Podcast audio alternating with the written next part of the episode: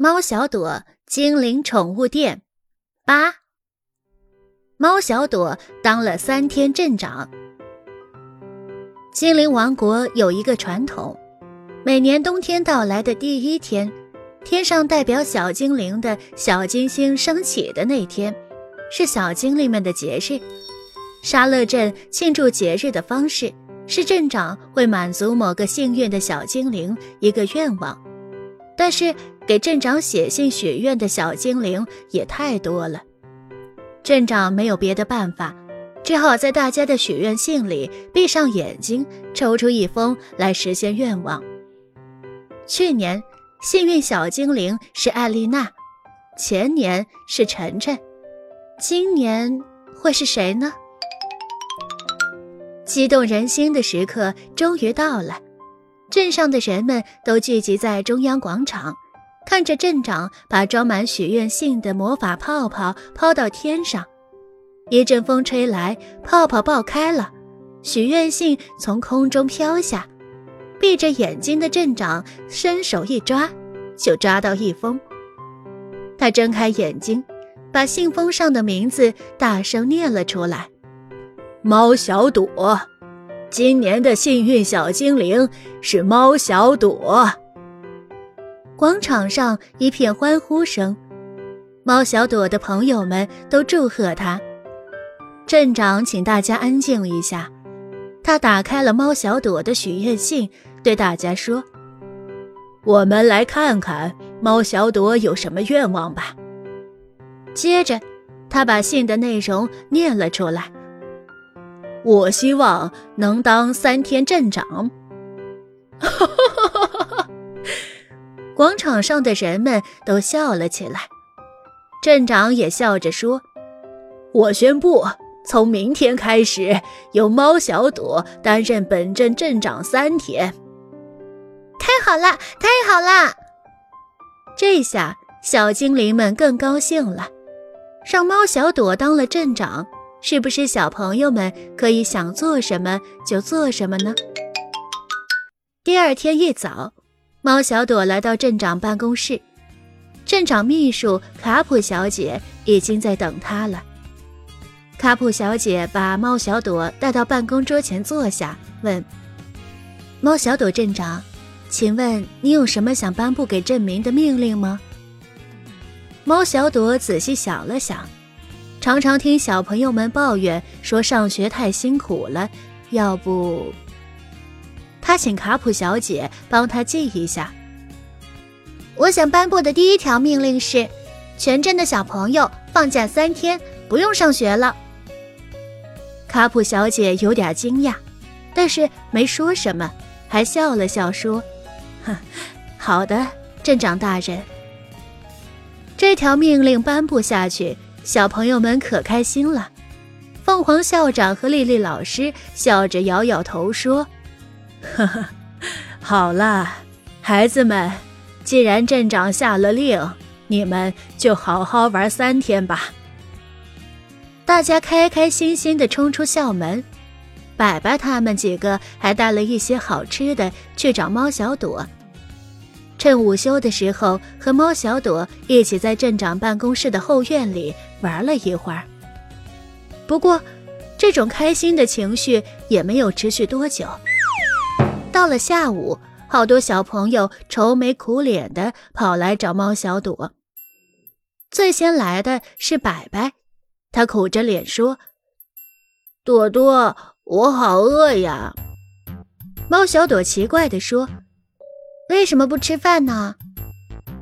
白白捂着肚子：“爸爸妈妈都上班去了，中午我都没有吃饭了，就吃了一点零食。”不一会儿，琳达也来了。她一来就瘫在沙发上，有气无力地说：“啊，我不行了，我要饿死了。”然后，艾丽娜、晨晨、小雅、安安一个接一个都来了。猫小朵问：“你们为什么不去餐馆吃饭呢？”安安说：“餐馆早被小朋友们挤爆了。”我们连位子都抢不到呀！对呀，如果只给小朋友们放假，不给大人放假，饿肚子可是大问题呢。猫小朵沉思着。有了，明天咱们给爸爸妈妈们也放假吧。就这样，在猫小朵当第二天镇长的时候，他放了爸爸妈妈们的假。这下可不用担心小朋友们在饿肚子了。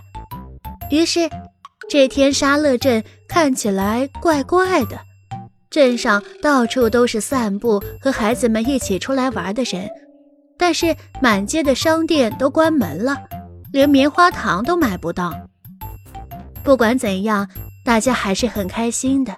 直到发生了一件意外，萌萌的妹妹丹丹不小心从台阶上摔下来了，磕到了牙。萌萌爸爸要送他去猫头鹰医生的诊所，到了那里才发现，猫头鹰先生没上班。萌萌只好给猫小朵送口信，问能不能让猫头鹰先生回去上班。过了一会儿，小雅也送口信来，她的水晶发夹被艾尔加抢走了，现在艾尔加蹲在树上不下来，他想找消防员叔叔来帮他，但是消防队也放假了，邮局放假了。琳达的阿姨给她快递来的新鲜小鱼儿，只能待在仓库里，明天可能就会坏掉了。银行放假了，阿花婆婆卖了花给凤凰校长，凤凰校长也取不了钱付给阿花婆婆了。到了下午的时候，镇长办公桌上已经堆满了找猫小朵求助的口信儿。猫小朵看着桌上堆得像小山一样的口信，都快哭了。卡普小姐摸摸她的头，微笑着说：“现在你知道了吗？我们平时生活觉得很方便，那是因为有大家在做着不同的工作哟。咱们整个镇上的每一个人都有他们的价值和贡献，谁也不能少哦。”猫小朵问。那我该怎么办？卡普小姐说：“明天让大家恢复正常的工作和生活就好了。来，下令吧，镇长大人。”于是，在猫小朵当镇长的第三天，他下令所有的大人都恢复工作，小朋友们恢复上学，小镇又恢复了原来繁忙却又充实的景象。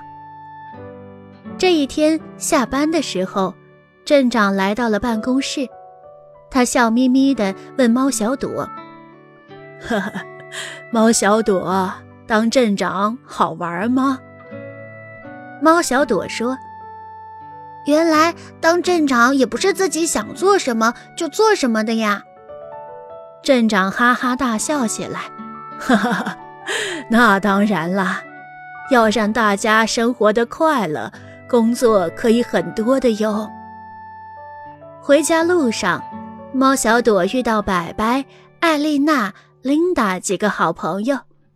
琳达问大家：“明年许愿节的愿望是什么？”